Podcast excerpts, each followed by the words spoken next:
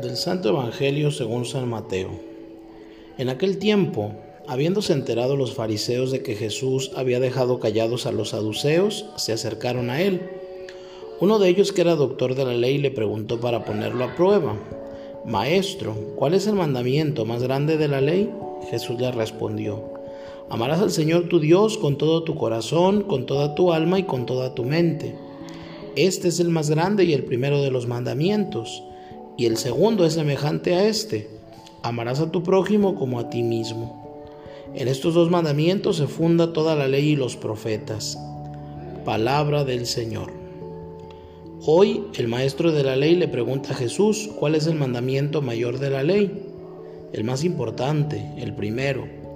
La respuesta en cambio habla de un primer mandamiento y de un segundo, que le es semejante.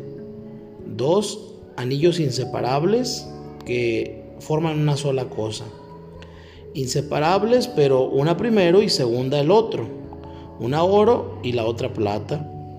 El Señor nos lleva hasta la profundidad de la catequesis cristiana, porque de estos dos mandamientos pende toda la ley y los profetas. He aquí la razón de ser del comentario clásico de los dos palos de la cruz del Señor. El que está clavado en la tierra que es la verticalidad que mira hacia el cielo, que mira hacia Dios. El travesaño representa la horizontalidad, el trato con nuestros iguales. También en esta imagen hay un primero y un segundo. La horizontalidad estaría a nivel de tierra si antes no poseyéramos un palo derecho. Y cuanto más queramos elevar el nivel de nuestro servicio a los otros, más elevado deberá ser nuestro amor a Dios. Si no fácilmente viene el desánimo, la inconstancia, la exigencia de competencias del orden que sean. Dice San Juan de la Cruz, cuanto más ama un alma, tanto más perfecta es aquello que ama. De aquí que esta alma que ya es perfecta, toda ella es amor y todas sus acciones son amor.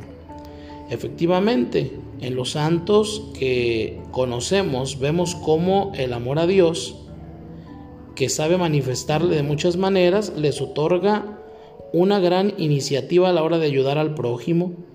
Pidámosle hoy a la Santísima Virgen que nos lleve el deseo de sorprender a nuestro Señor con obras y palabras de afecto. Así nuestro corazón será capaz de descubrir cómo sorprender con algún detalle simpático a los que viven y trabajan a nuestro lado. Y no solamente en los días señalados, que es lo que sabemos hacer.